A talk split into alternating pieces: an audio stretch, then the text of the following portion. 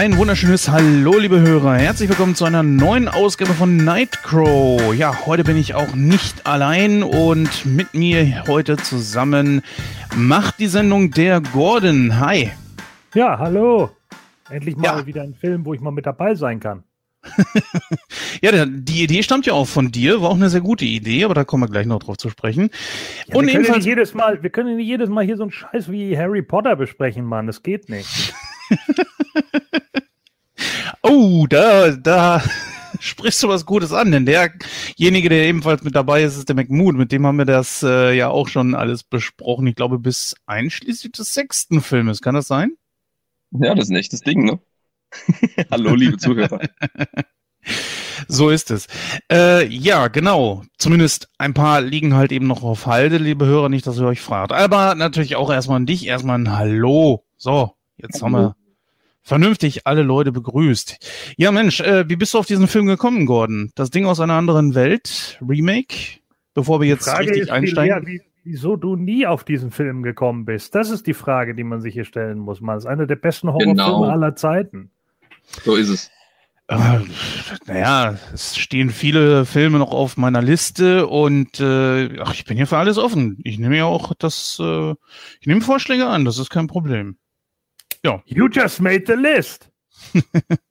Apropos Liste, ähm, wir haben ein bisschen Feedback bekommen und äh, da möchte ich dann einfach mal einen schönen Gruß rausgeben an einen Hörer, auch von Planet Eternia, äh, ebenfalls ein großer Wrestling-Fan. Äh, Gordon wird ihn kennen, das ist der Madman. Der hat sich als großer Fan von Nightcrow herausgestellt.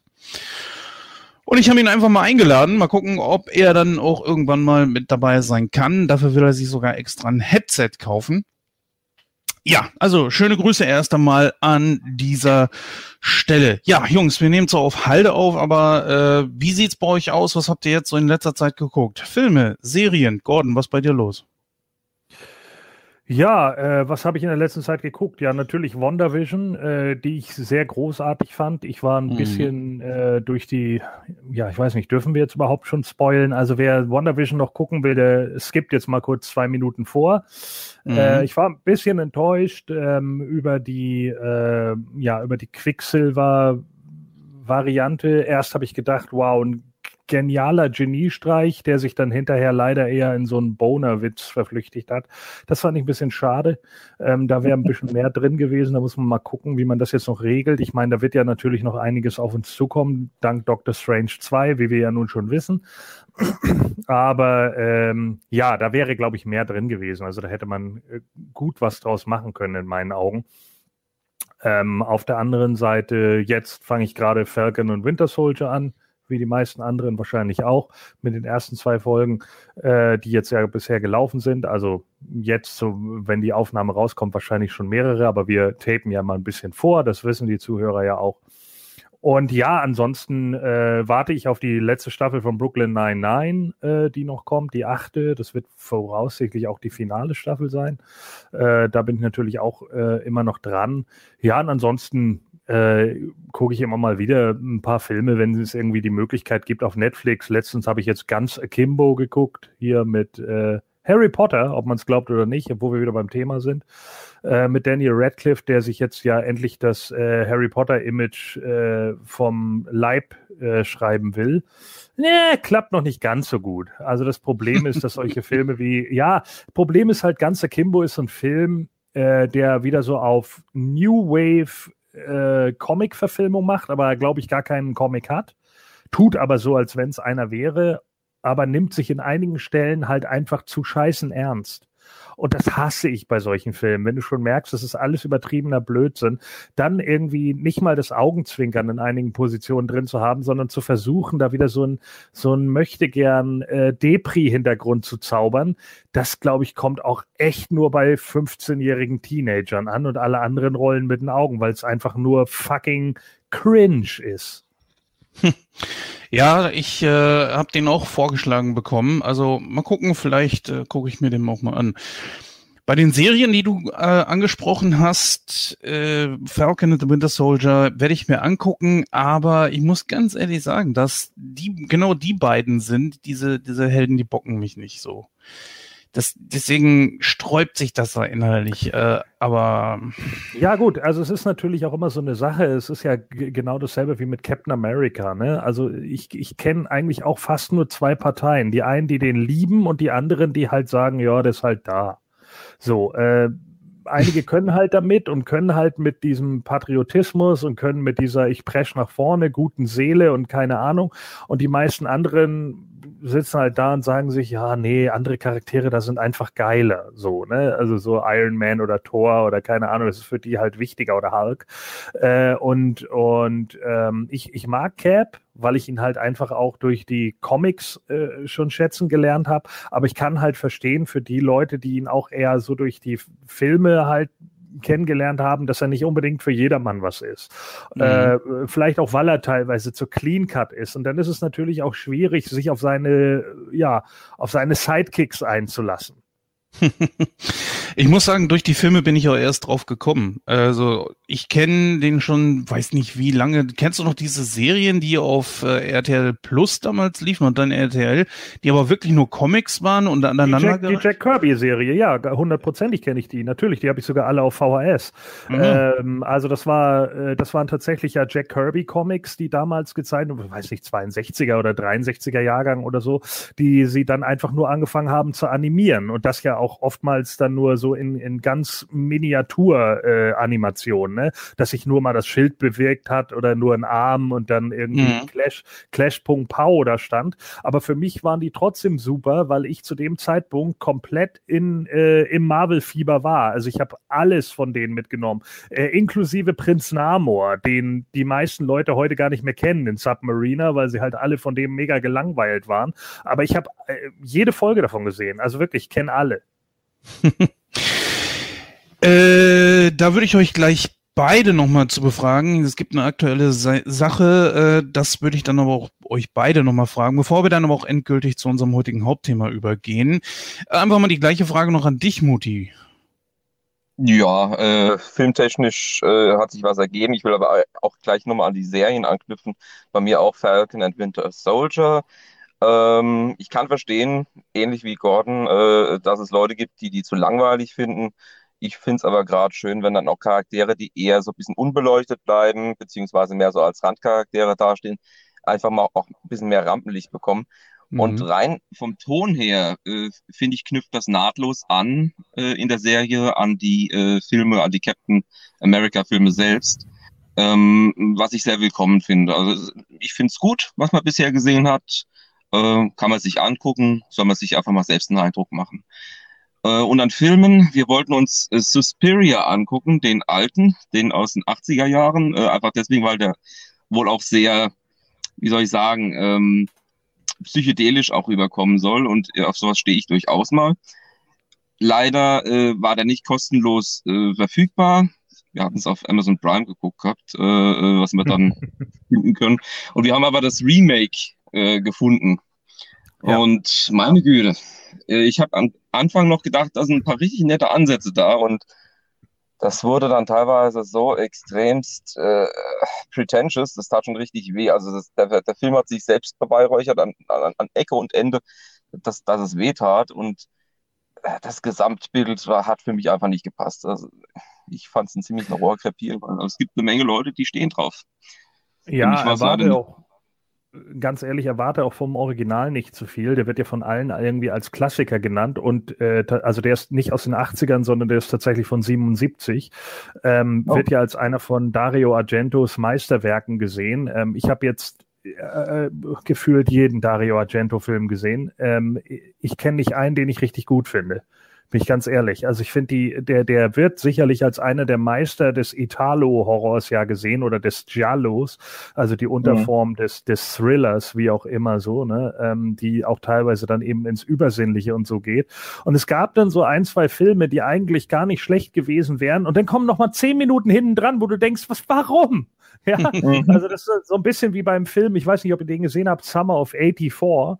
Mhm. Äh, der ist auch, mhm. Der, der, ja. der Slasher, den sie da gebracht hatten, den fand ich auch richtig stark, bis auf die letzten 15 Minuten, wo sie noch eine Schippe ja. oben draufsetzen mussten, nur um so ein besonderes scary Ende zu haben. Es war einfach dumm. Hätten sie einen runden Film gehabt, so und so hast du so, so einen Auswuchs am Ende, wo du so denkst, das passt überhaupt nicht zum Rest. Und das ist ähm, relativ häufig auch bei Argento so die Sache, dieses ganze Hin und Her, was er dann da immer mit einbringt und natürlich auch albernste Mordszenen. Also ich meine, es gibt irgendwie Filme von ihm, da kommt ein Affe mit einer Rasierklinge und tötet den Killer.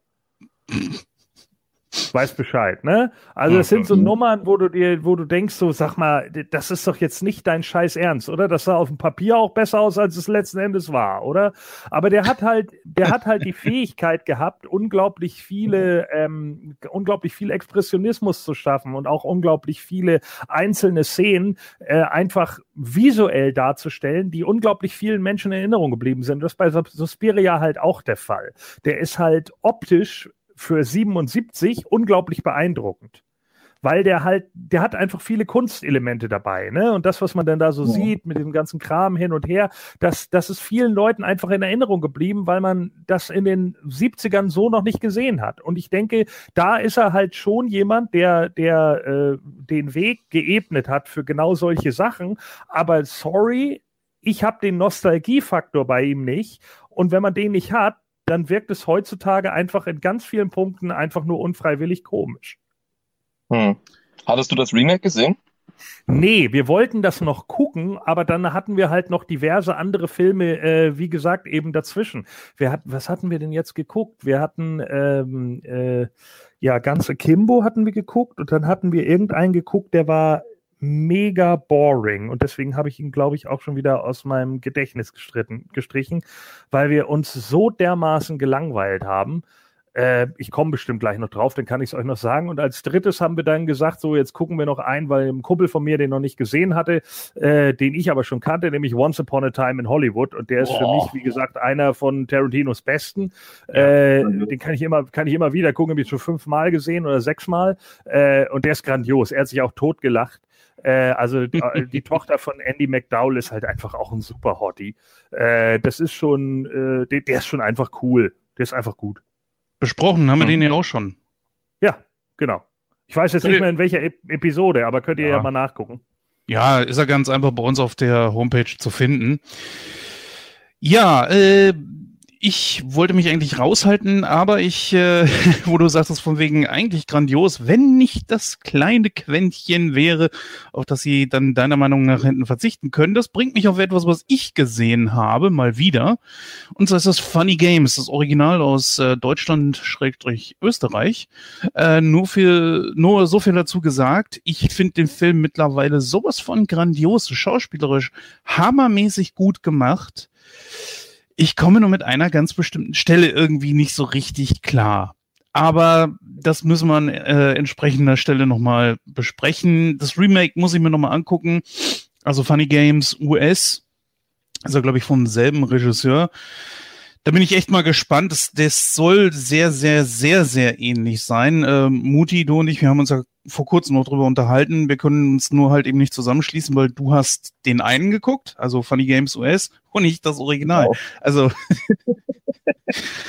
deswegen äh, müssen wir mal gucken. Also ja, vielleicht kriegen wir irgendwann mal so ein Crossover hin, dass wir einfach beide Filme zusammen besprechen.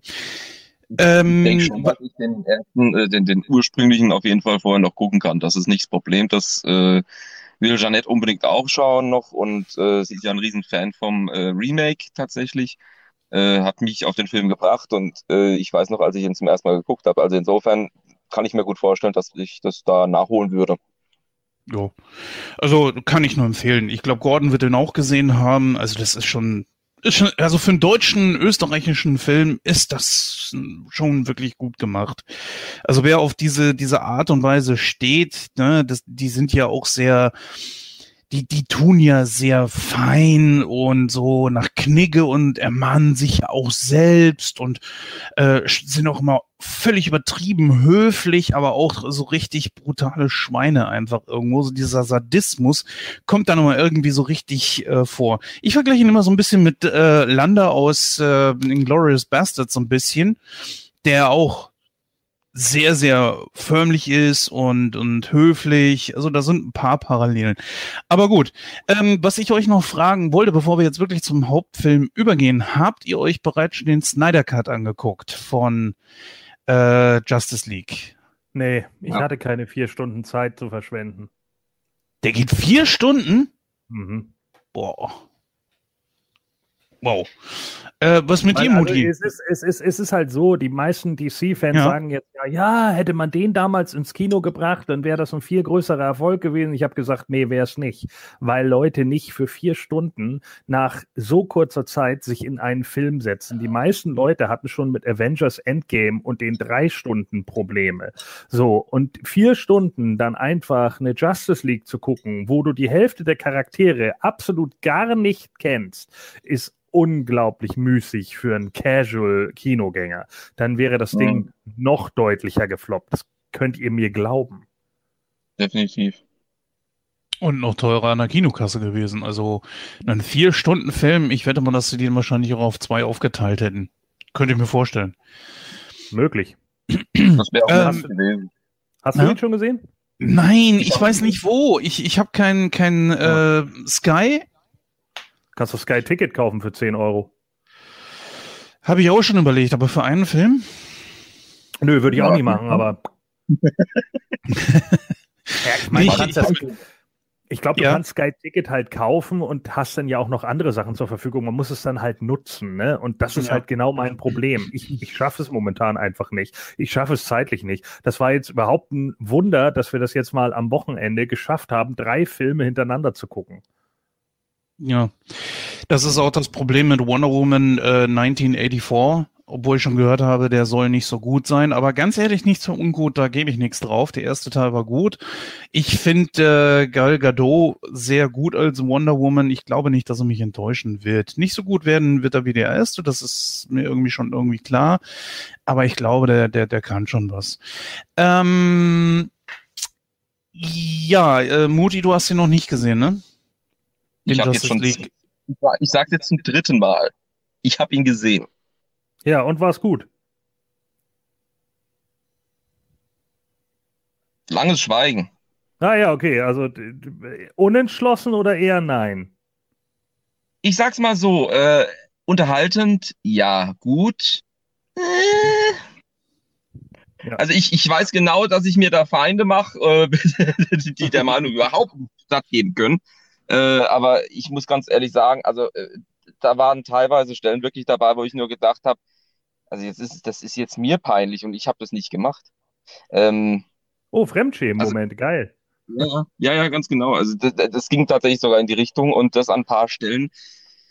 Ich denke, weniger wäre mehr gewesen an ein paar Stellen. Ich finde es hochinteressant. Also der muss wirklich um Welten besser sein als die Kinofassung und die habe ich nicht gesehen. Ähm, Ui. Da frage ich mich, wie schlecht die gewesen ist. Äh, die war, die war wirklich nicht gut. Also sie war einfach ja. nicht gut. Der, der Film war halt am Schluss ja auch nur noch so ein riesiger CGI-Klumpen. Äh, das war ja schon am Anfang. Aber ich muss einfach sagen, in der Kinofassung, bin ich ganz ehrlich, gibt es ungefähr gefühlt eine gute Szene. Und das ist die Szene, wo die anderen gegen Superman kämpfen. Weil man einfach einmal eindrucksvoll in Szene setzt, was Superman eigentlich alles kann.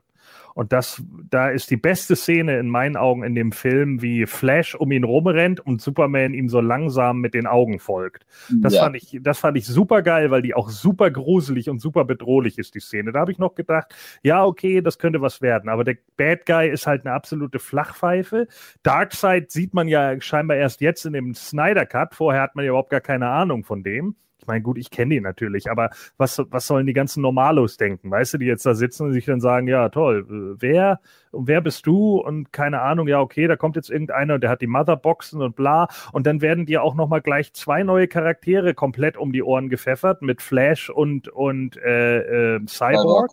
Ne? Und dann hast du noch solche Zukunftsvisionen von Flash. Oh nein, hier, ich bin aus der Zukunft, bla. Wo die ganzen äh, Casuals dann da sitzen, was soll denn der Quatsch jetzt?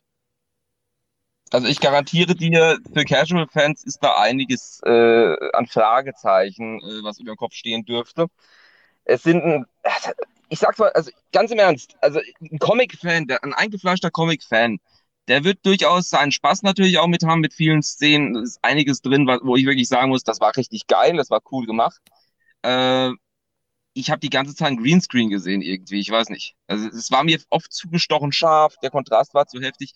Äh, mit Sicherheit gewollt, äh, aber ich weiß nicht, ich konnte mich nicht richtig reinfühlen in das Ganze. Ähm, zumal irgendwie die Charaktere, obwohl da mehr Zeit dafür da war, mir zum großen Teil dann teilweise dann doch zu oberflächlich wurden, zu stereotypisiert. Mhm. Ähm, also das, das geht mir dann ein bisschen zu weit. Ja, ja gut, ich will es jetzt aber auch nicht ausarten lassen. Also äh, das kann man ja gerne mal in einem äh, extra besprechen dann wirklich. Äh, das soll jetzt keine eigene Review werden. Ähm, mhm. Aber äh, eins kann ich sagen, es gab äh, zumindest äh, ein Update für Steppenwolf und äh, da muss ich sagen, ich, ich äh, fand das ursprüngliche Design ziemlich kotig. Das neue äh, ist eigentlich schon überladen, aber der Charakter hat mir tatsächlich Spaß gemacht für den Bad Guy, weil er hat mhm. diesmal tatsächlich eine Bestimmung und ist nicht nur böse, weil es ist gerade in. Insofern, ich werde mir eine Actionfigur von dem Typ holen. Also das wird ah, jetzt fällt mir, übrigens, ja. fällt mir übrigens gerade wieder ein, welchen Film wir noch geguckt haben. Äh, ich rate tunlichst davon ab. Äh, und zwar vom Regisseur Jim Jarmusch, der äh, prügelt ja auch mal so alle Jahre eine Sau durchs Dorf und manchmal hat er damit Erfolg und ganz oft ist das einfach nur so, ja, Kunst, Kunst, Kunst, Kunst, wie Gonzo aus der Muppet Show sagen würde, also so Kunstwirrwarr. ähm, ja, da bin ich auch, äh, mit dem bin ich ja auch immer so ein bisschen auf Kriegsfuß. Und zwar haben wir geguckt, The Dead Don't Die.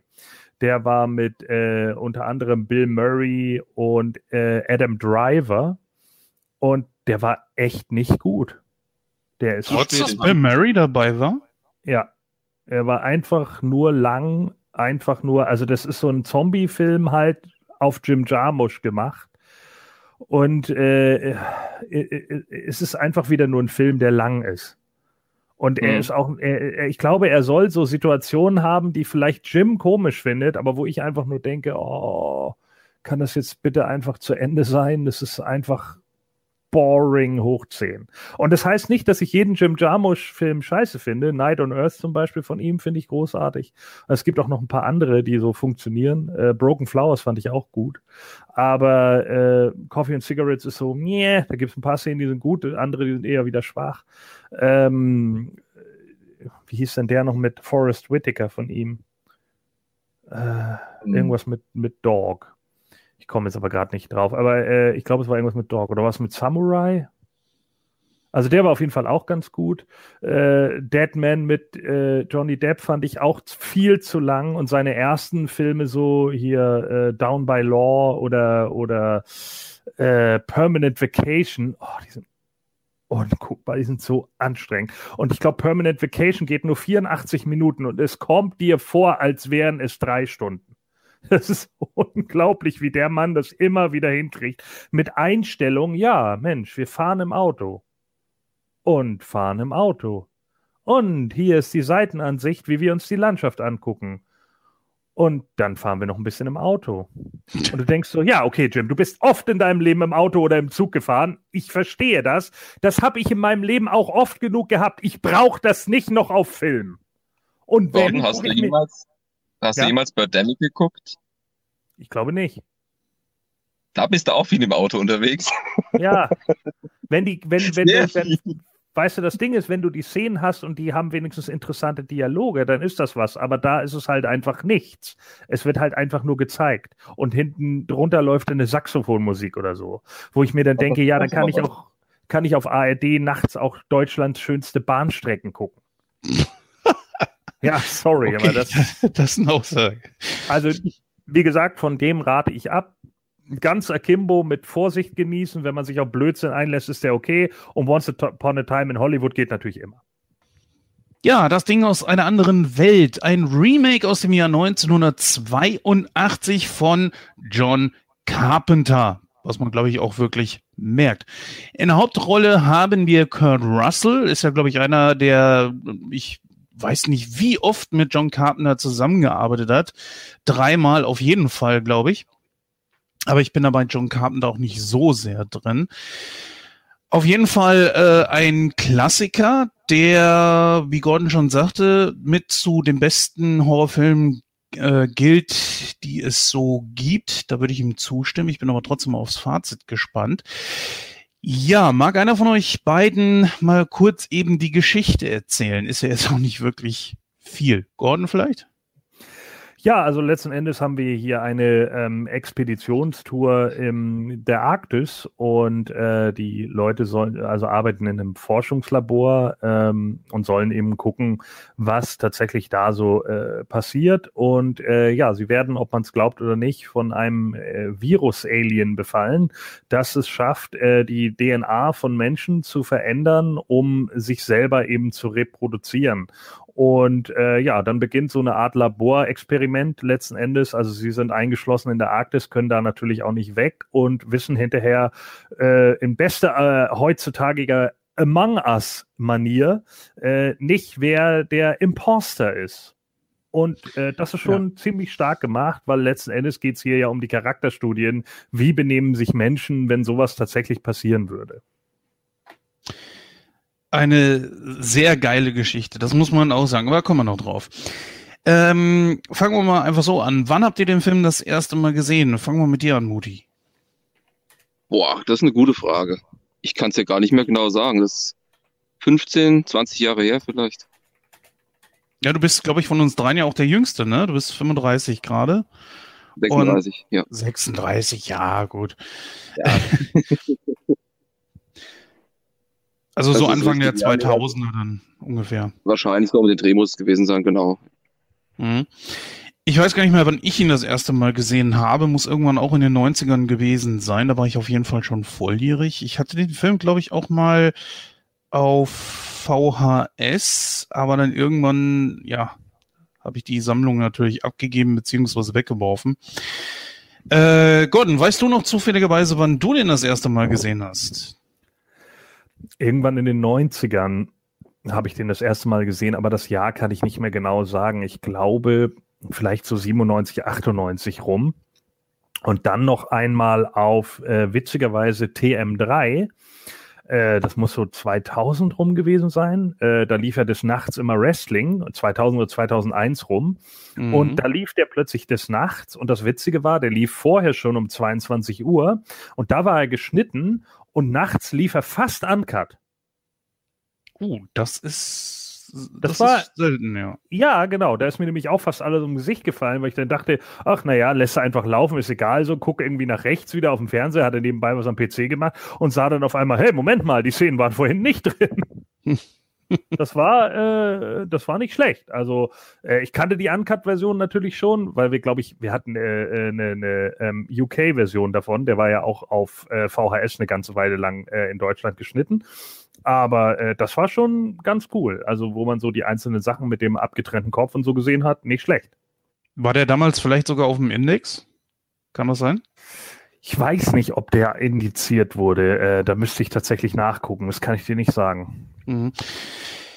Ja, gehen wir mal ein bisschen kurz durch die Besetzung durch. John Carpenter als Regisseur, natürlich ein Kultregisseur. Ähm, man findet hier auch ein oder zwei Leute, die später nochmal mit ihm zusammengearbeitet haben. Und davon rede ich jetzt nicht von Kurt Russell, sondern, äh, ja, welcher Charakter war das von, von dem äh, schwarzen Schauspieler, der später dann in äh, Sie leben wieder mit dabei war? Das ist ja der Film, den ich, glaube ich, von den Carpenter Filmen am meisten gesehen habe. Du meinst Keith, Keith, genau, Keith David. Ja. Äh, cooler Schauspieler. Der ist ja. wirklich super. Also auch heutzutage noch, wird leider nicht mehr so gut in, in, in richtig tollen Sachen eingesetzt. Äh, ich weiß gar nicht, wo ich das letzte Mal gesehen habe. Ich glaube Transformers im ersten. Naja. Der war ja auch noch okay. Aber ja, Carpenter hat ja auch immer so seine Leute gehabt, beziehungsweise hat man da, ich glaube, irgendwie so ein Muster erkannt zu haben. Ich weiß es nicht. Auf jeden Fall, Kurt Russell ist so ein Typ, da kann man das irgendwo dran festmachen. Später dann in Sie leben hatte er äh, Roddy Piper, also Rowdy Roddy Piper, der äh, ehemalige Wrestler, jetzt leider ja schon ein paar Jahre verstorben, der aber auch so vom Typus her, auch von den Haaren her und so weiter, so ein bisschen irgendwie an Kurt Russell erinnerte. Ich weiß nicht, ob du dem zustimmen würdest, Gordon. Ja, äh, sicherlich. Also ich meine, ähm, der hat ja nun auch, wie gesagt, dann eben so die, die, die Ausstrahlung in dem Moment, ne? Und mhm. Carpenter mhm. hat ja auch viele Leute irgendwie immer wieder so in derselben Riege gecastet. Er, er ging ja auch immer gerne äh, äh, darauf, dass er auch immer wieder so dieselben Leute mit in seinen Filmen hat. Quentin Tarantino macht das ja auch. Mhm. Ne, und das ist ja so einer der Gründe, warum man die auch immer wieder sieht. Kurt Russell hat er ja nun auch in mehreren Filmen gehabt, äh, äh, unter anderem eben auch in Big Trouble in Little China. Oder Flucht aus L.A., ne? Ja, zum Beispiel. Ne? Also ja. das waren halt immer so seine Go-To-Leute und natürlich nimmt er dann eben auch mal einen Keith David nochmal, weil er einfach weiß, mit dem konnte ich gut zusammenarbeiten. Der ist ein harter Hund auf, auf der Leinwand so, den kann ich auch so verkaufen und dann werden die natürlich auch öfter nochmal wieder rangenommen. Ja, Sam Neill hat er, glaube ich, auch zweimal gehabt. Dann hatten wir äh, Jamie Lee Curtis, war auch ein oder zweimal, ja, zweimal mindestens dabei. The Fog erinnere ich mich noch. Ja, aber Halloween natürlich. Ja, klar, aber äh, boah, The Fog, ich weiß nicht, ich, den fand ich nicht so, nicht so gut. Ja, das ist auch einer, der in meinen Augen schlecht gealtert ist. Ähm, das mhm. Problem ist halt einfach, damals hatte der natürlich schon eine unglaublich bedrohliche Stimmung. Vor allen Dingen hatte der auch einen unglaublich guten Soundtrack. Ne? Carpenter ist halt so ein Mann von Atmosphäre. Das Problem ist halt, äh, also das Remake ist natürlich unerträglich. Ja, oh mein Gott. Oh Gott, ja. ja. Dagegen ist, dagegen ist das Original natürlich Oscar-reif. Äh, ähm, das Original stinkt so ein bisschen langsam ab, weil, weil er einfach dann in einigen Punkten eben Längen hat und vielleicht auch nicht mehr so gruselig ist wie, wie zu damaligen Zeiten. Das geht mir auch bei Halloween an einigen Stellen so, wo ich dann auch gedacht habe, na ja, gut, aber das ist auch der Zeit geschuldet. Ne, da muss man immer fair sein. Das war ja genauso wie als wir über Alien gesprochen haben. Klar sehen die Effekte von Alien heute nicht mehr so grandios aus, aber man muss auch überlegen, aus welcher Zeit der Film kommt. Und für die damalige Zeit waren das schon Meilensteine. Ne? Das, das das ist einfach so. Das hat Carpenter auch sehr gut geschafft, bis er dann irgendwann in den 90ern so ein bisschen den Verstand und auch den, den, ja, ein bisschen so den, den Touch für die Filme verloren hat. Mhm. Da möchte ich an der Stelle unbedingt die Mächte des Wahnsinns anregen äh, für eine zukünftige Folge, für eine zukünftige Besprechung. Weil ja. den, das ist mein persönlicher Lieblingscarpenter. Ähm, ich finde, der ist gut gealtert, den kann man sich meiner Meinung nach nach wie vor angucken. Ähm, der funktioniert super und vor allem auch noch auf, Meta, auf der Meta-Ebene. Äh, sehr Lovecraftian, äh, was äh, die Erzählstruktur und so weiter angeht und auch das, was, was dargestellt wird. Ähm, ja. Würde ich, würde ich wirklich nahelegen, den zu gucken. Ich würde auch sagen, dass es eigentlich so gesehen sein bester aus den 90ern ist. Hm. Also ja. die, ich finde, so die besten Filme hat er tatsächlich äh, End 70er bis eben Ende der 80er gemacht. Äh, auch mit äh, einem, dem wir auch äh, unbedingt mal gerne besprechen können, ist äh, Fürsten der Finsternis. Ich finde, der ist so unglaublich unterschätzt. Das ist ein grandioser Horrorfilm und viele Leute kennen den gar nicht. Aber der hat so grandiose Optik und, und schafft dieses äh, äh, Grauen aus, aus einer anderen Dimension oder aus der Unterwelt oder wie auch immer, äh, wirklich vorzüglich darzustellen. Christine möchte ich da noch nennen. Äh, das war auch so ein Film, wo ich dachte, wie schafft man es, dass man in einen Leb in ein lebloses Objekt, den Wagen, wirklich glaubt, also es war zumindest bei mir so, dass von diesem Ding Gefühle ausgehen, weil der Schauspieler auch so unglaublich gut war, das Drehbuch war gut und man Stück für Stück auch gesehen hat, wie der Hauptcharakter sich da verändert hat. Und letzten Endes war es sogar so, dass mir es leid tat, als sie das Auto zusammengestifft haben. Unglaublich gut gemacht. Ja, gut. Halloween 2, Halloween 3. Äh, ja, Halloween 3 äh, ist ja nicht wirklich ein Halloween. Der war auch, glaube ich, nicht mehr von Carpenter, oder? War der noch von Carpenter? Äh, warte mal. Doch, ja, war von Carpenter. Okay. War, ja, nee, ich, da, wollte, Ja, stimmt. Da wollte er ja auf die. Ach ja, der dritte, klar. Ich war gerade, ich war gerade schon beim vierten Blödsinn. Äh, der dritte war ja der mit den Masken. Ähm, da wollte er ja auf eine. Er wollte ja eigentlich was anderes machen mit der Halloween-Reihe. Er wollte ja dann anfangen. Er wollte ja Halloween 2 schon gar nicht machen und das Studio hat ja darauf gedrängt, weil sie eben so einen Erfolg mit dem ersten Teil hatten. Und dann hat er halt gesagt, ja gut, aber dann machen wir es diesmal offiziell und der Typ ist wirklich tot. Ja, weil ich will nicht noch mehr Michael Myers. Ich finde das dämlich. So, dass das bringt einfach nichts, das immer wieder aufzuwärmen. Deswegen stirbt er dann ja im zweiten Teil am Ende, weil er da ja ausbrennt in der Klinik und dann wollte er halt mit Halloween 3 einen neues, neuen Film schaffen und es sollte halt so sein, dass jedes Jahr zu Halloween ein neuer Film unter einer anderen Thematik rauskommt. Mhm. Da aber der dritte dann gefloppt ist, weil die Leute sich darunter was ganz anderes vorgestellt haben, obwohl der überhaupt nicht schlecht ist, war halt das Problem, dass sie dann gesagt haben, nee, so machen wir es nicht. Und da sind dann eben äh, die, ja, letzten Endes das Studio abgesprungen. Was übrigens bei The Thing, den wir jetzt ja besprechen, äh, auch passiert ist. Äh, der ist nämlich auch ein Flop gewesen am Box Office und die hatten ursprünglich einen Mehrfachdeal mit, mit äh, Carpenter. Sie sollte also mehrere Filme ähm, drehen äh, und nachdem der so gefloppt ist äh, an den Kassen und auch so schlechte Kritiken bekommen hat, wegen, oh, zu viel Blut, so äh, war halt das Problem, dass sie dann gesagt haben, ja, nee, also wir kündigen den Vertrag auf. Und Carpenter hat irgendwann später, ich glaube, es war sogar auf einer Comic-Con, aber da bin ich nicht ganz sicher, hat er in einem Interview auf jeden Fall gesagt, ähm, ja, äh, meine Karriere wäre wahrscheinlich anders verlaufen, wenn der Film erfolgreicher gewesen wäre. äh, ja, ich habe gerade übrigens mal nachgeguckt. Kurt Russell ist tatsächlich derjenige, mit dem er am meisten zusammengearbeitet hat. Das war viermal. Ja. Und danach äh, Adrian, Adrian Barbeau, genau, und Donald Pleasance. Mhm. Mit, ja, und alle anderen hat er scheinbar nur noch zweimal drin gehabt. Aber er hat schon irgendwie so seinen Typus gefunden, glaube glaub ich. Gut, fangen wir jetzt mal mit dem Film an. Ähm, beginnt jetzt gleich mit der Szene, wo äh, der Hund da plötzlich von diesem Hubschrauber gejagt wird. Äh, wo ich sagen muss, ich stand dann erstmal da ähm, ich habe mich daran erinnert, wie ich dann damals den Film schon gesehen hatte und mich dann auch erstmal fragte, so, weil ich habe den, glaube ich, in von 20 Jahren jetzt das mit einem Abstand gesehen. Und habe mir echt gefragt, so, was zur Hölle soll das? Wieso ballern die da auf den Hund und werfen hier letzten Endes sogar noch Granaten, glaube ich, Handgranaten?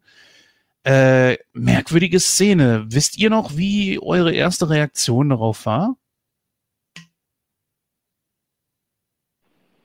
Ja, also ich fand das natürlich auch bizarr. Äh, es ist eine gut, äh, eine gute Einführung eigentlich in diesen kompletten Film, einfach weil du erstmal komplett da, ja, wie, wie du es schon gesagt hast, man steht da und äh, weiß erstmal nicht wirklich, wie mit, äh, anzufangen, geht erstmal wirklich davon aus, ja, was sind das für äh, äh, Idioten, äh, was für Barbaren, die jetzt auf diesen armen Hund da drauf ballern. Und ja, es kommt ja alles dann am Ende ganz anders und ist absolut nachvollziehbar. Ja, ganz am Anfang hast du. Ja. Geht ja sogar so weit, dass sie genau diese Anfangsszene zum Anlass genommen haben, äh, ein Prequel nachzuliefern, äh, das die Welt nicht gebraucht hätte. Darüber reden wir nicht. ja. äh, naja, Person, die man ja nicht mehr nennt, nennt man Persona non grata. Was wäre das jetzt? Äh, äh, Movie non grata? Naja. Ja. Absolut, ja, das ist es definitiv. Das ist ein, äh, äh, ein Film non grata, absolut. Also ein ja. äh, absoluter Müll. Ähm, wo sie auch noch, äh, da gäbe es ja noch einen Ableger, Harbinger Down. Äh, sie hatten nämlich ursprünglich alles mit Special Effects gemacht, mit tatsächlichen Practical Special Effects, was eventuell sogar ganz cool hätte wirken können, aber der damalige Cutter und Regisseur war wohl der Meinung, nee, wir legen da überall nochmal CGI drüber. Und du mhm. siehst es einfach so hammermäßig. Es sieht so beschissen aus, teilweise wie, wie Zwischensequenzen von der PS3. Das ist un unerträglich. Es ist einfach unerträglich. Und äh, so unnötiger Schwachsinn, den du dann auch siehst, wie zum Beispiel, äh, wenn sie rübergehen in die norwegische Zentrale und da steckt die Axt in der Wand, fragst du dich ja auch, ja, warum? Ja, und letzten Endes wird das überhaupt nicht erklärt, sondern da schlägt dann einfach nur einer, weil die Axt ja da hängt, die Axt so in die Wand. Es ist einfach so, oh, Es ist einfach dumm. Also wirklich, jede Szene in diesem neuen Film ist unerträglich. Diese Prequel-Sucht, die sie ja eine Zeit lang hatten, die ja irgendwann Mitte der 2000er anfing, die hat da wirklich sein äh, kulminatives Ende gefunden. Es war grauenhaft. Äh, das Traurige ist ja die Tatsache, dass die Effekte ursprünglich komplett äh, nicht CGI sein sollten, wirklich Richtig. praktische Effekte. Und die sahen auch gut aus. Ich habe da ein Making-of gesehen, habe nur gedacht, warum haben sie das so verunstaltet? Es, die haben es ruiniert, ja. wie den ganzen ja. CGI, was sie drüber gelegt haben. Hast Vorher genial, hast, auf einmal. Uh. Hast du den anderen Film gesehen, Harbinger Down? Leider nicht. Da werden die Effekte nämlich nochmal benutzt. Ähm, einige sind ganz gut, andere sind dann doch eher schwach, aber das liegt, glaube ich, auch daran, dass Harbinger Down halt auch nicht so viel Budget zur Verfügung hatte. Äh, ich glaube, wenn man. Schlechtes sein muss. Bitte? Was ja nichts Schlechtes sein muss, ganz im Gegenteil. Manchmal wird man da umso kreativer und die Lösungen sind teilweise besser. Richtig. Äh, wobei ich da sagen muss, ein, zwei Sachen sehen einfach zu Plastik aus. Also für die heutige Zeit.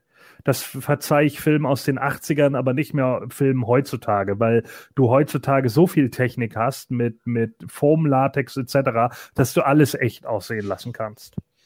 Und das fand ich teilweise ein bisschen schade. Also es sieht wirklich aus wie, wie Hartplastik. ja. Und das sind so Sachen, wo ich dann auch sage, ah, Leute, bisschen mehr Schattenarbeit, so, weißt du, ein bisschen mehr gucken, dass man es nicht so ganz genau zeigt. Das wäre da besser gewesen. Aber nichtsdestotrotz gebe ich dir natürlich vollkommen recht. Es ist äh, äh, ein Desaster, das Prequel. Witzig bei dem äh, Ding aus einer anderen Welt jetzt, also bei dem 82er, äh, wenn man dem Norweger zuhört und Norwegisch kann, weiß man den gesamten Film. Ja. Okay, ja, das ist natürlich eine Sache, können, konnte ich nicht. Da, ja. Ich habe mich auch gefragt, so, was, was sagt der da jetzt eigentlich? Aber ich, ich glaube, es hätte auch die Spannung genommen. Ich glaube, in Norwegen äh, äh, spricht er auch auf einer anderen Sprache. Da äh, äh, haben sie, glaube ich, irgendwas anderes genommen. Ich weiß nicht, ob sie Polnisch oder so genommen haben, aber ich meine, dass sie da dann äh, eine andere Sprache genommen haben. Einfach natürlich, um das nicht für die Leute zu spoilen, ist ja klar. Ne, aber mhm. er sagt, er sagt ja in dem Moment, geh jetzt weg von dem Vieh, das ist kein Hund, das ist ein Ding. Ja, passt natürlich ja. auch. Äh, ich wollte noch kurz eben erwähnen, wir sehen natürlich ganz am Anfang, wie das Raumschiff von dem Alien auf die Erde stürzt, kann man aber, äh, das kannst du auch wegschneiden. Eigentlich brauchst du das nicht für den Film. Nö, Weil es passiert ja nichts. Die, die, das, das, das Raumschiff stürzt ab und bleibt dann so nach Aussage der äh, des Expeditionsteams so ungefähr 100.000 Jahre irgendwie im Eis und das war's. Ja, du siehst auch die, die äh, wahre Gestalt der Aliens irgendwie nicht, wenn es das überhaupt irgendwo gibt. Ähm, gehen wir mal ein Stück weiter. Die fliegen ja auch dann dahin.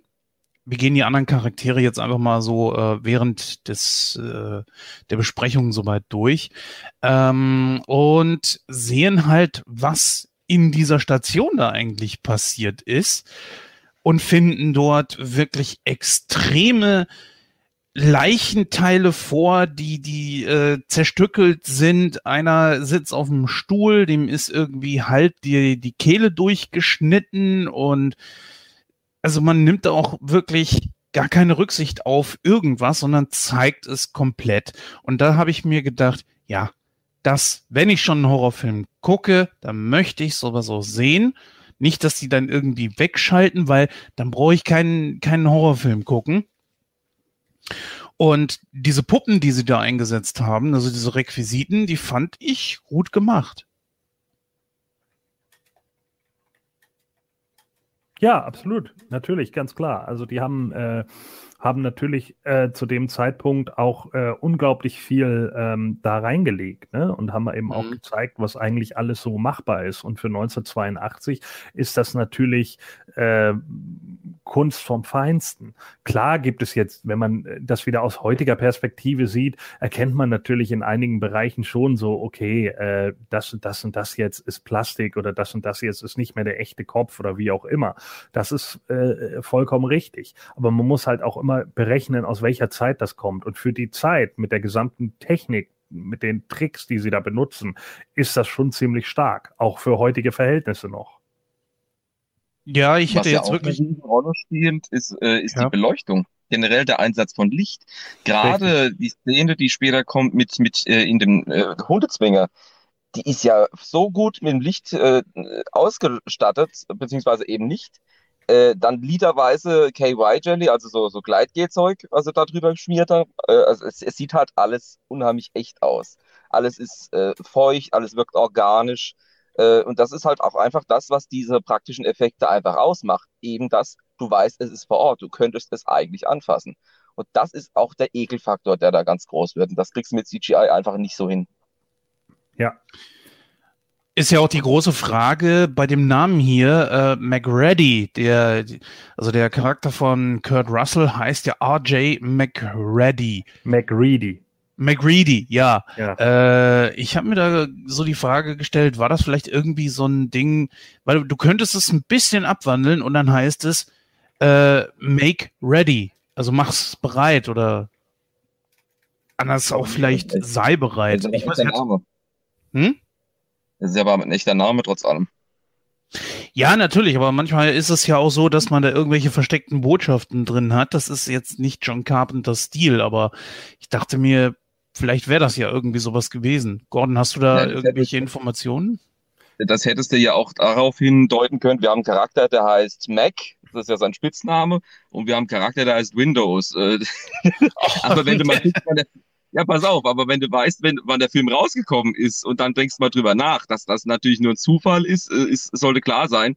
Der äh, Spitzname Windows kommt auch nur deswegen, weil der, der Typ hat eine Brille auf.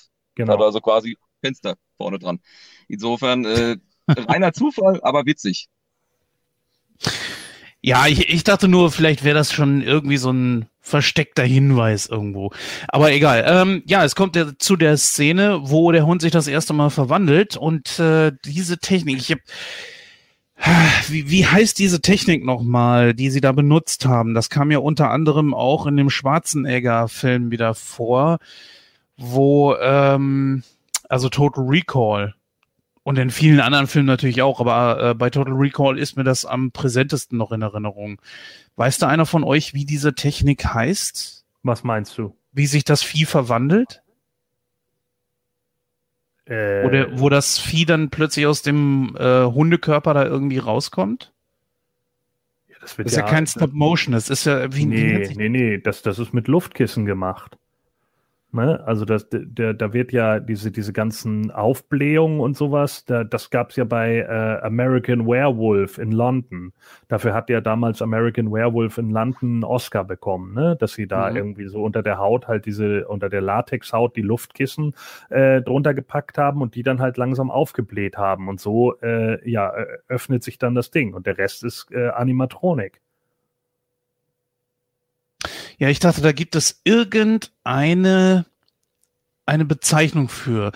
Ja, liebe Hörer, ja, ihr könnt. Wie gesagt, Animatronics sind das. Also das heißt, äh, du hast halt einen Roboter, der letzten Endes, du machst halt das eine mit diesen, äh, mit diesen Luftkissen und das andere sind Animatronics. Das heißt also, das Ding, das sich dann aufbaut und da dann irgendwie rauskommt und so, das sind halt so gesehen Roboterarme, die du da drunter hast, die dann eben nach oben gefahren werden und die sind halt verkleistert mit äh, Latex, Plastik und äh, eine Menge Haargel.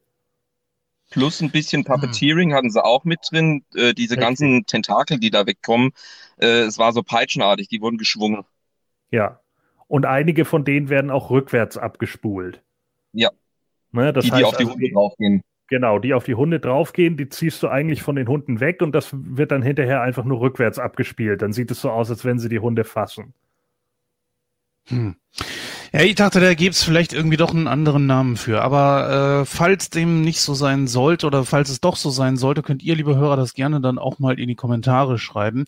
Ich meine, das irgendwo gelesen zu haben. Ich weiß es jetzt wirklich nicht mehr. Egal. Äh, gehen wir mal ein bisschen weiter, also oder beziehungsweise bleiben mal bei dieser Stelle. Äh, hat von euch irgendwie einer damals, als er den Film das erste Mal gesehen hat, müsst ihr jetzt ein bisschen in eure Erinnerung kramen, vielleicht schon wirklich gedacht, okay, das mit dem Hund ist nicht normal, obwohl der Hund sich ja ganz normal verhält. Äh, wie übrigens auch jeder, der irgendwie mit diesem Virus befallen ist, verhält sich ja ganz normal, also nicht irgendwie atypisch. Ja. ja, also ich habe das damals definitiv gedacht. Also mein Hund explodiert normalerweise nicht. Und ich, nee, da kann ich nicht ernst bleiben. Also äh, das, es, also ist schon sehr bizarr. Also dieses komplette Verhalten und auch die anderen Hunde, die dann so eingeschüchtert werden, dann sitzt du da und das, das Vieh explodiert regelrecht in alle Richtungen und, und, und, und verformt sich, verändert sich, verwandelt sich und äh, das, das, auch die Akustik, die Geräuschkulisse, was sie da an äh, Soundeffekten im Prinzip rausgeholt haben, dafür, äh, das, es ist schon Albtraummaterial, wirklich richtiges Albtraummaterial und ich, ich weiß auch heute, selbst heute, wenn ich mir das angucke, der Blutdruck geht immer ein bisschen hoch. Definitiv. Also das ist halt wirklich, äh, also meiner Meinung nach Perfektion auf dem Level irgendwann beginnt das ja, dass dieses äh, Verwirrspiel startet. Und da hast du das vorhin schon gesagt, Gordon. Das ist eine sehr, sehr geile Geschichte gewesen, dass man hier nicht nur einen Außerirdischen hat, sondern auch die Situation, dass keiner irgendwo irgendjemandem mehr trauen kann. Was glaubst du, äh, hat man das gut umgesetzt, diese diese Situation, wie sich die, die Leute verhalten haben, oder ist es doch eher atypisch? Was meinst du genau? Naja, du hast ja so eine Welt plötzlich oder so eine Situation, wo du selber weißt, du kannst niemandem mehr trauen. Und da war halt für mich die Frage, kann, ist das logisch, wie die Leute sich so verhalten, dass plötzlich keiner mehr irgendjemandem traut und quasi dann auch beginnt, um sich zu schlagen? Ja, klar. Äh, aber ich fand das schon in Ordnung. Also ich meine, es ist ja vollkommen klar, dass die Leute irgendwann paranoid werden und McCready ist auch nicht immer der Sympathieträger. Ne, ich kann Childs schon verstehen, der irgendwann sagt, ja, warum äh, äh, gibst du hier eigentlich den Ton an? So, du kannst genauso das Ding sein äh, und äh, versuchst uns hier jetzt irgendwie alle nur zu unterjochen. Dann werden die Leute da irgendwie gefesselt und hast du dich gesehen so und er schreit dann ja auch sofort, mach mich los, McCready. So, ne, ich äh, äh, muss hier nicht irgendwie stehen. Aber witzig, in der nächsten Szene steht er dann sofort hinter ihm mit der Shotgun, ne, um äh, auf die anderen zu gucken, weil er natürlich auch genau weiß, okay, wir beide sind nicht das Ding. Jetzt müssen wir halt gucken, wer ist das Scheißding. Im wahrsten Sinne des Wortes. Ich muss mal ganz ehrlich fragen, ähm, habt ihr euch ein bisschen, also anders gesagt, ich habe mich manchmal schon ein bisschen dabei ertappt, äh, dass ich das Ganze mit der Realität verglichen habe. Ja. Weil auch bei Covid ist es ja so, du weißt ja nicht wirklich, wer hat es denn? Wer ist jetzt infiziert?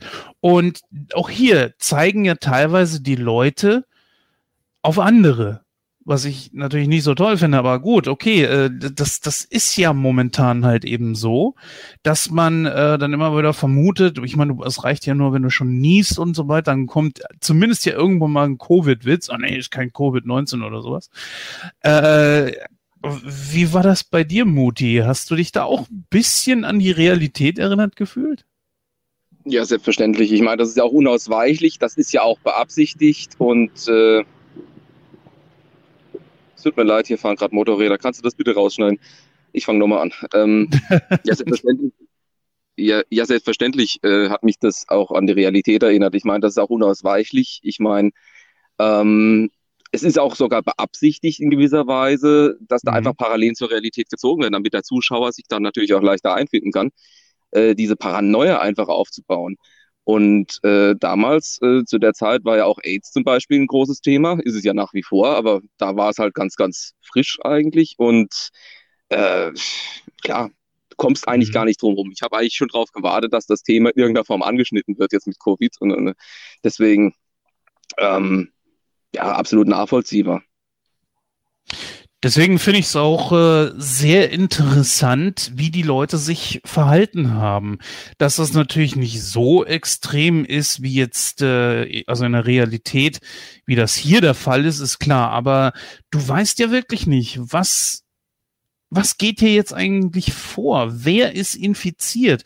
Und muss dann irgendwie auf eine Art und Weise herausfinden, ist der jetzt eine Bedrohung für mich oder nicht? Kann ich mich da anstecken? Äh, wem kann ich hier jetzt überhaupt noch trauen? Gut, das geht jetzt ein bisschen äh, von der Realität weg, von Covid-19. Aber äh, wie gesagt, es gab halt eben einige Parallelen.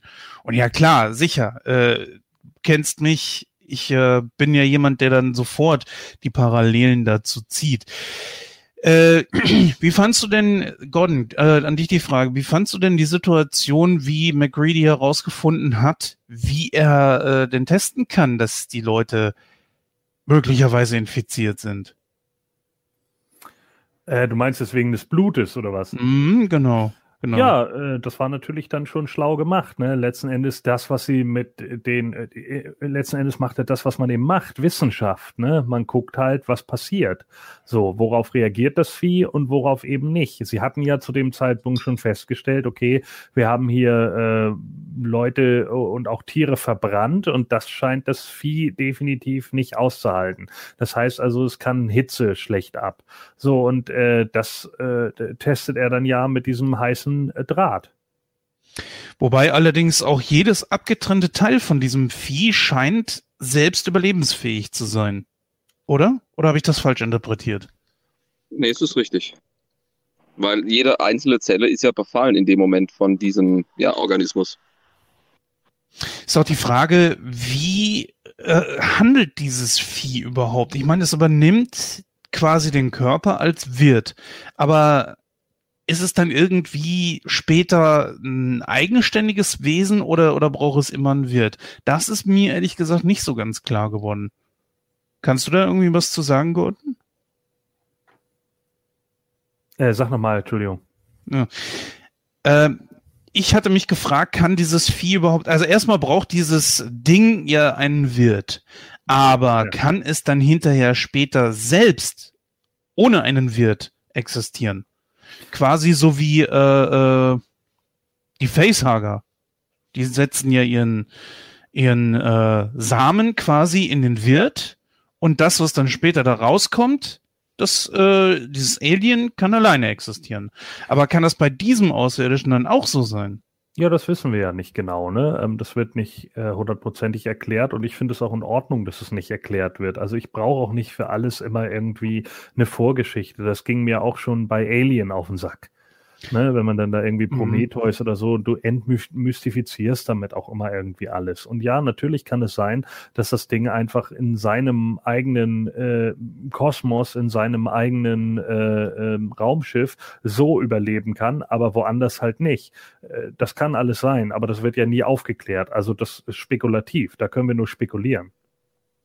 Wobei, äh, da möchte ich ganz ja. kurz äh, einhaken, weil du gerade das mit dem Raumschiff zum Beispiel ansprichst. Wir wissen ja auch noch nicht mal, ob das äh, Vieh im Prinzip wirklich mit dem Raumschiff geflogen ist in dem Sinne, äh, oder ob das einfach nur ein Wirt ist, der ebenfalls befallen war. Dass da die Crew in irgendeiner Form von dem Raumschiff einfach befallen war.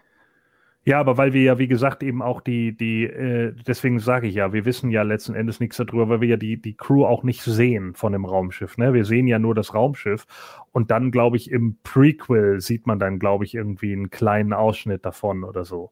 Und ja, natürlich, klar kann es auch sein, dass einfach nur Außerirdische auch von dem Ding befallen waren und das äh, ja entwickelt sich halt immer nur so weiter und kann auch nur so überleben. Obwohl äh, das Ding hier ein Miniaturraumschiff schon baut, um scheinbar von dem Planeten runterzukommen. Ja. Oder zumindest aus der Antarktis. Was aber auch zeigt, dass das ein intelligenter Organismus ist, der sich anpasst und äh, nach und nach dazulernt. Was, was ja über den Film wiederum, so deutlich wird. Ja, ja, genau. Was es aber wiederum dann noch gefährlicher macht, eigentlich. Ja. Ich finde das ja sehr interessant, wie sich äh, dieses Vieh jedes Mal verhält. Und manchmal scheint es auch so, als gäbe es dann plötzlich zwei.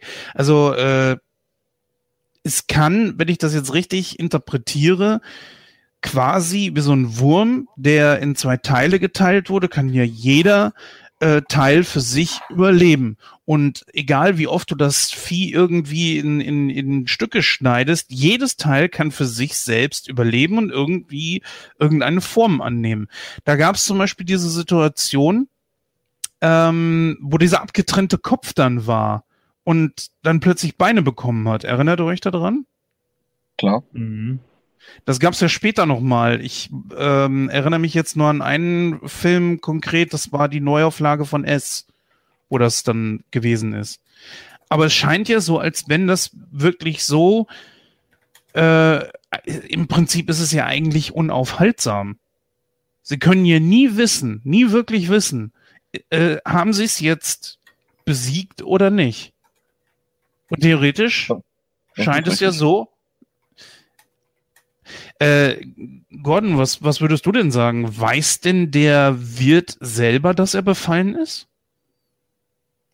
Nee, das glaube ich nicht. Ich glaube, in dem Moment, wo er befallen ist, ist das schon vorbei, das Thema. Denn mhm. äh, es wird ja halt gezeigt, ähm, das sieht er ja auch unter dem Mikroskop in dieser äh, grandiosen Amstrad CPC-Animation, äh, wie die einzelnen Zellen ja übernommen werden. Das heißt mhm. also, das wäre wahrscheinlich genau sowas wie äh, krasse Demenz in kürzester Zeit.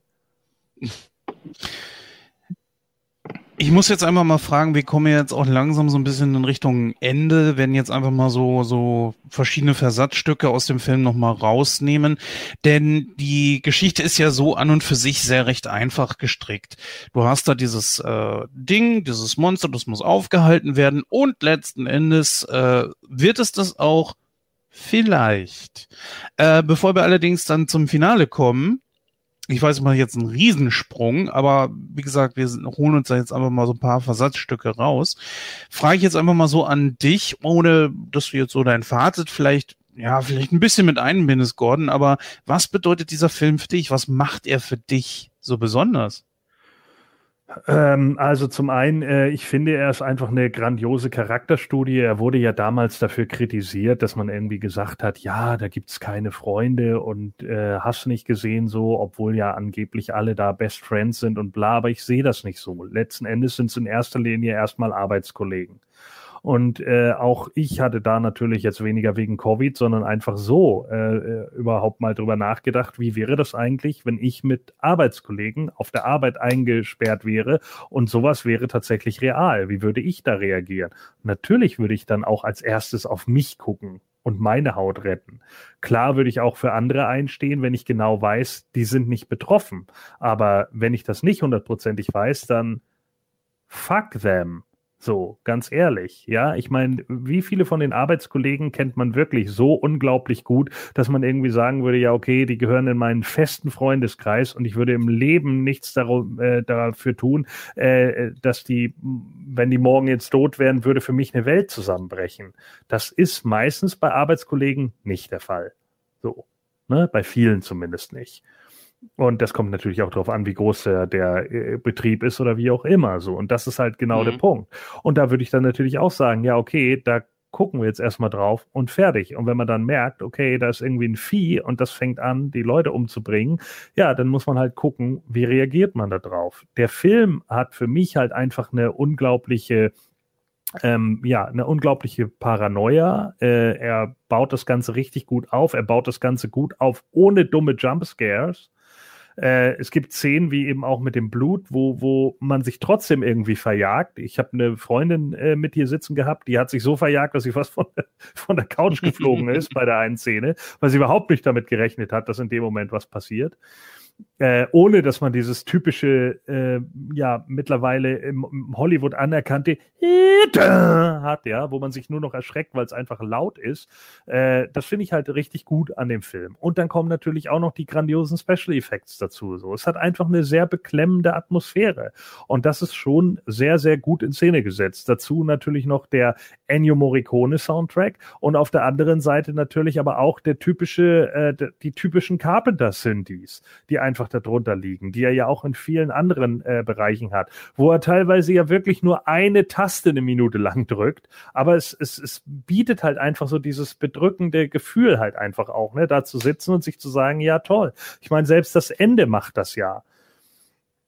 Und das ja, ist ja, das stimmt. Ne, das ist ja nichts Neues. Ich meine, Elmar Ress hat darüber eine lange Ab, ähm, eine, eine lange Abhandlung geschrieben, die Faszination am Grauen, der ja auch gesagt hat, der Horrorfilm der 80er Jahre lässt einen verstört zurück, im Gegensatz zum Beispiel zum Horror der äh, 50er äh, oder 60er Jahre. Das Original, das Ding aus einer anderen Welt von 1951, der hat ja ein, ein, äh, ein Good Ending so gesehen.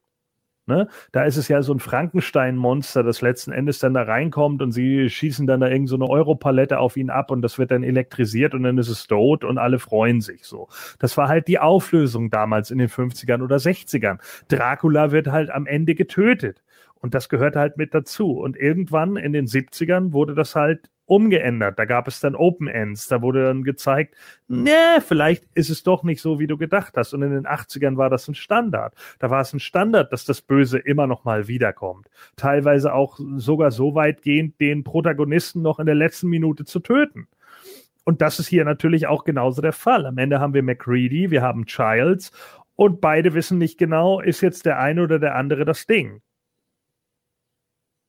Oder vielleicht sogar beide. Ja, das glaube ich eher nicht, weil dann äh, hätten wir wahrscheinlich den Dialog nicht gehabt und das Ding kennt sich untereinander, ja. Äh, ich vermute eher, dass keiner von beiden das Ding ist. Dann hätten sie ja noch einfach den Test machen können. Hätten sich einen Finger geschnitten und dann ja. Hitze dran und dann, dann hätte, hätten sie es ja gesehen. Hm, schwierig zu sagen. Es gab auch wirklich geile Szenen, wo ich dann auch wirklich überhaupt nicht mitgerechnet habe, wo sie zum Beispiel, ich glaube beim Doktor war es, ich, ich weiß nicht mehr genau welcher Charakter, sie haben ja versucht, da äh, eine Herzmassage zu machen und auf ja. einmal bricht da dieser, dieser, der, der äh, Brustkorb auf, genau, und wird zu einem Maul. Geil, ne?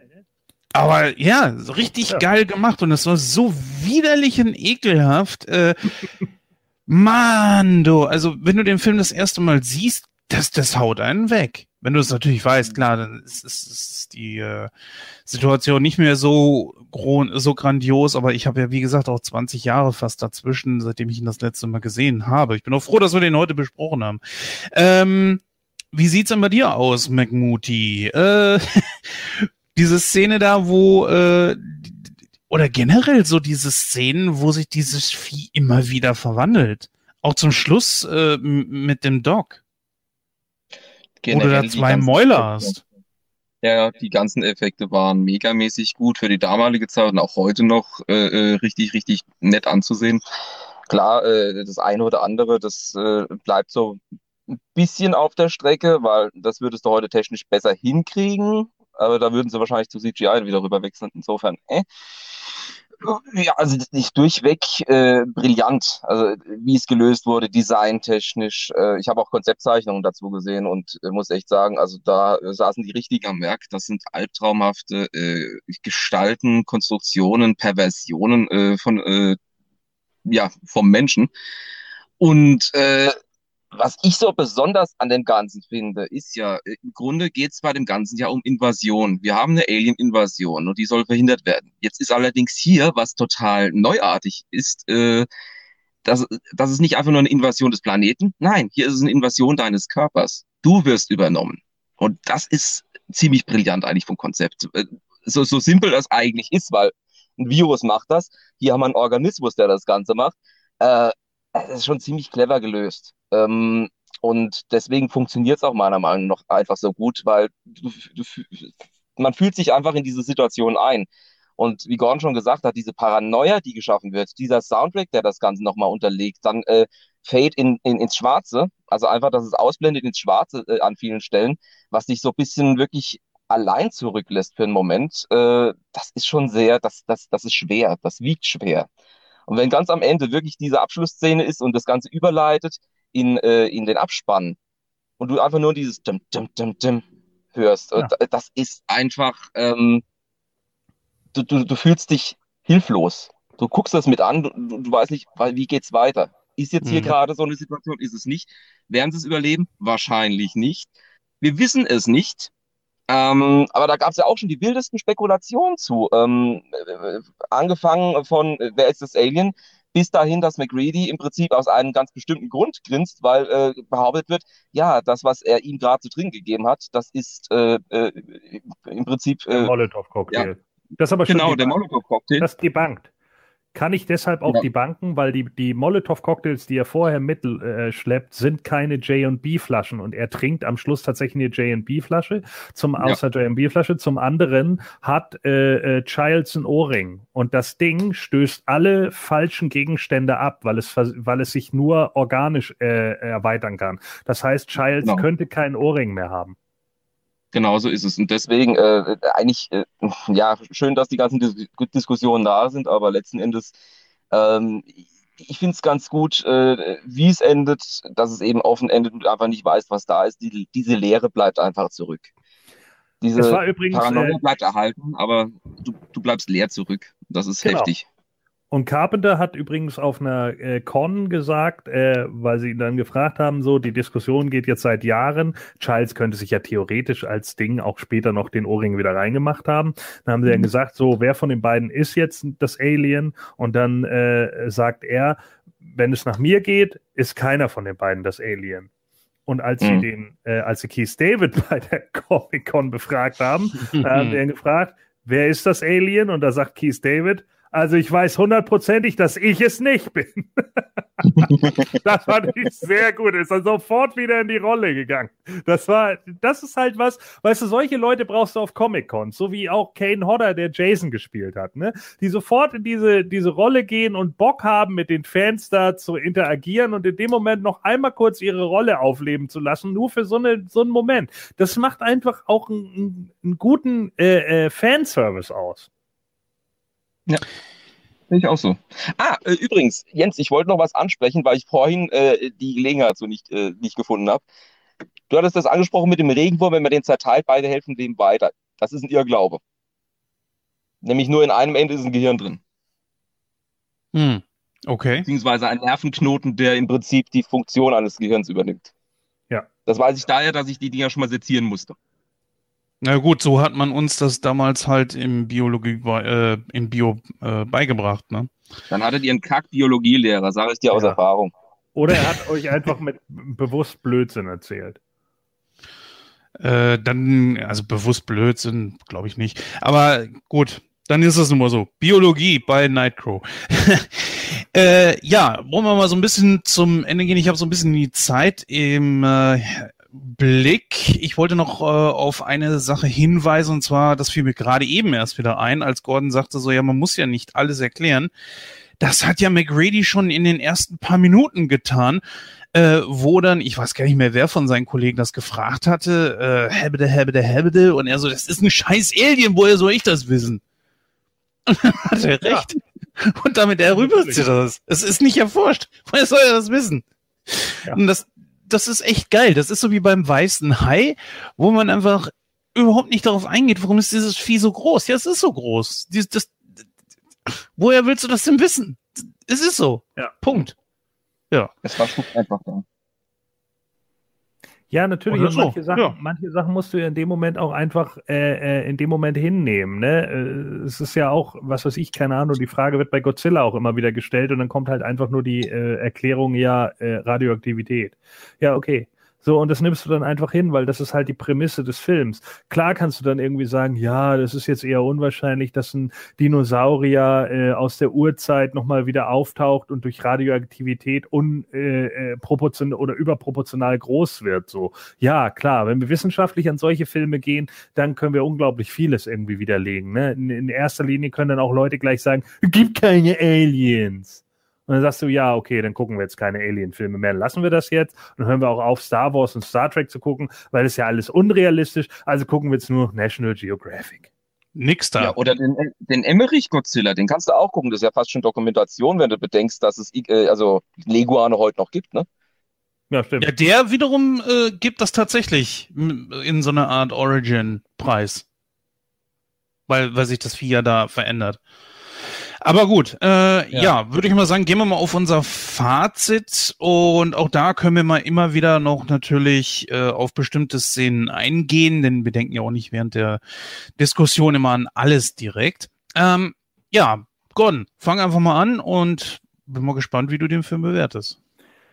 Ja, also der Film kriegt von mir, äh, das kann ich jetzt schon äh, äh klipp und klar sagen, äh, äh irgendwas in den 90ern äh, an Punkten. Ähm, es ist ja natürlich immer schwierig, da eine eindeutige Zahl oder so zu finden, aber ich finde, mhm. für, für das, was er ist, als Sci-Fi-Horror, finde ich den grandios gut. den kann ich immer wieder gucken. Der hat einfach einen Style, der, der funktioniert von den einzelnen Charakteren her, der funktioniert auch heute noch von den Special Effects, der funktioniert definitiv von der Musik.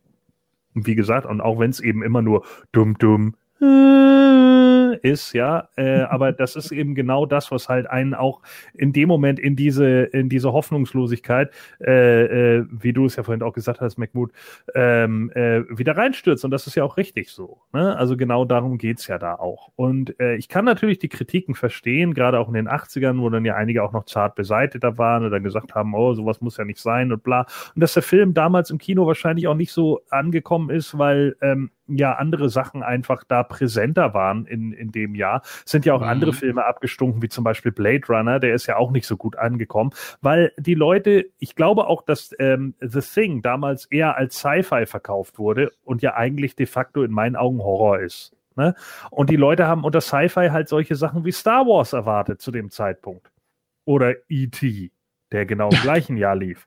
So, und äh, dadurch ist der natürlich dann ein Stück weit irgendwie äh, an die Wand gespielt worden, hat dann aber eben im, ja, äh, Direct to, oder als er dann auf VHS rauskam, wie auch immer VHS, äh, hat er dann halt sein Cult-Following gehabt, wie man so schön im Englischen sagt. Also wurde eben zu einem, zu einem Sleeper-Hit, kann man einfach sagen, und ist, äh, ja, wird heutzutage als ein Meisterwerk angesehen. So, und selbst Kritiker, die, die ihn damals kritisiert haben, äh, haben ihre Meinung irgendwann auch dazu geändert, weil oft ist es ja auch so, erstmal muss einer diesen Schritt gehen. Ne? Und wenn man den Schritt gegangen mhm. ist, dann ergibt sich ein ganz neues Genre. Und das ist halt immer genau die Sache, so wie es ein George A. Romero halt damals auch mit den Zombies gemacht hat. Da wurde ja auch am Anfang, oh, viel zu brutal, was ist da los? Und das ist ja grauenhaft und bla. Ja, und heute kommst du ja nicht mehr im Kino, im Horror, äh, ist doch die Nummer eins Zombies. Brains. Ja.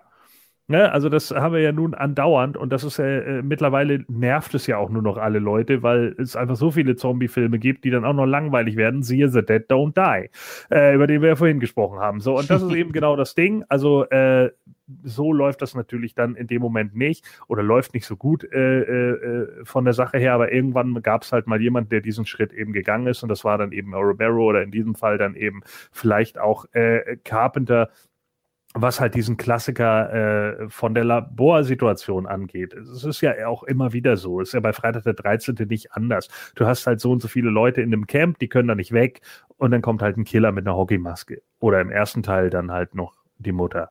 So, und äh, wobei der natürlich noch eher wie ein Thriller aufgebaut ist. Aber nichtsdestotrotz ist es letzten Endes ja eine, eine häufig verwendete Rezeptur. Aber diese hier ist halt einfach unglaublich gut umgesetzt. So, die ist einfach sehr stark besetzt mit guten Schauspielern, mit Leuten, denen du die Rollen auch abkaufst. Und du hast halt auch ein Ende, wo du einfach weißt, ja, sie haben schon angesagt, ein Schneesturm kommt, alles ist in die Luft geflogen. Übrigens witzigerweise, als sie in der norwegischen Station sind, ne, das sind die Überreste von ihrer Station nachdem sie die in die Luft gesprengt hatten. ja, die Szene wurde halt danach erst ja. gedreht und wird dann im, im, im Film aber da reingesetzt. Also das war eigentlich auch ganz witzig. Das haben sie halt so gemacht, weil sie das wirklich alles in die Luft gejagt haben. Denn damals, im Gegensatz zu heute, gab es ja noch echtes Feuer und echte Explosionen. Ne? Und heutzutage kommt das ja auch alles aus dem Computer und es kotzt mich so an, weil man es immer sieht. Es sieht immer billig aus. Aber naja. Das heißt, so, du hast quasi das Prequel bereits als äh, äh, Filmelement mit drin. Und das während ja. sie den ersten Film überhaupt gemacht haben. Ist doch cool. Ja. Siehst du, genau. hätten wir den gar nicht gebraucht, den anderen. Ja, den hätte man nicht. so oder so nicht gebraucht. ne, also wie gesagt, da wollte halt jemand irgendwie die Cash Cow melken. Das hat mal wieder nicht geklappt. Wow, Hollywood, wie unerwartet. So, und genau das ist eben der Punkt. Und ich sage jetzt einfach mal 97 Prozent. da ging irgendeine Klingel. Kann das sein? Nee, ich habe naja. Hui gemacht. Ach so, ich dachte, da geht jetzt irgendwie eine Klingel. Gut, äh, Muti, dann mach gerne mal weiter. Hui, okay. Ähm, also ich, ich schließe mich Gordon eigentlich äh, nahezu eins zu eins an. Also ich finde den Film, Film phänomenal. Ich würde jedem Horror-Sci-Fi-Fan ans Herz legen. Ähm, mega Effekte, mega schauspielerische Leistung. Soundtrack ist hammermäßig. Im Übrigen, äh, oh Gordon hat es ja schon angesprochen, Ennio Morricone. Äh, wir hatten am Anfang ja auch ähm, Once Upon a Time in Hollywood äh, gehört. Äh, das ist ganz witzig. Äh, also Tarantino hatte ja tatsächlich von Morricone Musik für Hateful Eight benutzt, die nicht genutzt wurde hier bei The Thing. So, jetzt haben wir nochmal einen schönen Rückgriff gehabt. Das ist äh, tatsächlich an einer sehr prägnanten Stelle, äh, äh tatsächlich auch mit Kurt Russell eingesetzt worden. Äh, grandios. Ähm, ja, also großartig, großartig, großartig. Ähm, ich bin bei einer Wertung, also ich mache es kurz, bei einer Wertung, ich bin auch über 90 auf jeden Fall. Aber ich will nicht zu hoch greifen, weil es kommen dann irgendwann noch andere Filme, die mhm. wahrscheinlich noch näher an die Perfektion vielleicht rankommen, die ich regelmäßiger gucken würde. Äh, aber den gucke ich mir immer mal wieder gern an. Also sind wir bei, gehen wir mal auf 93 Prozent. Auch 93. Nee, Gordon okay. hatte 97. Ah, 97, richtig. Gut, ich gehe auf 85. Äh, ja, der Soundtrack, klar, sicher. Wir erinnern uns an äh, Sie leben. Dum, dum, dum, dum, dum. Das war's. Mehr brauchst du manchmal einfach auch nicht. Oder beim Weißen Hai, ne? Gut, hat Carpenter nichts mit zu tun, aber es reicht. Dum, dum, dum, dum, dum, dum. Ist, manchmal ist es das, das Einfachere. Da muss man gar nicht so weit hinaus. Ja, dann haben wir zusammen 275 Punkte. Das teilen wir durch drei und sind bei 91,667 Periode, also 92 Prozent für das Ding. Ja, damit sind wir heute auch schon wieder durch. Mensch, das ging wirklich schnell. Ja, ihr seid wie immer aufgefordert, liebe Hörer, schreibt uns eure Meinung in die Kommentare, schreibt uns eine E-Mail, alles, was ihr dazu braucht, äh, auch die Social-Media-Kanäle etc. findet ihr auf nightcrow.de und äh, dort könnt ihr uns kontaktieren, uns Feedback hinterlassen, was auch immer.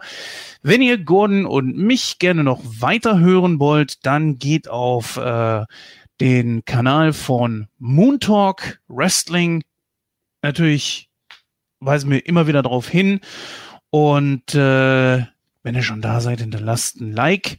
Und natürlich, wenn ihr den Muti und mich hören wollt, dann empfehle ich euch den Sabelsaurus. An dieser Stelle sage ich dann einfach mal vielen, vielen Dank fürs Zuhören.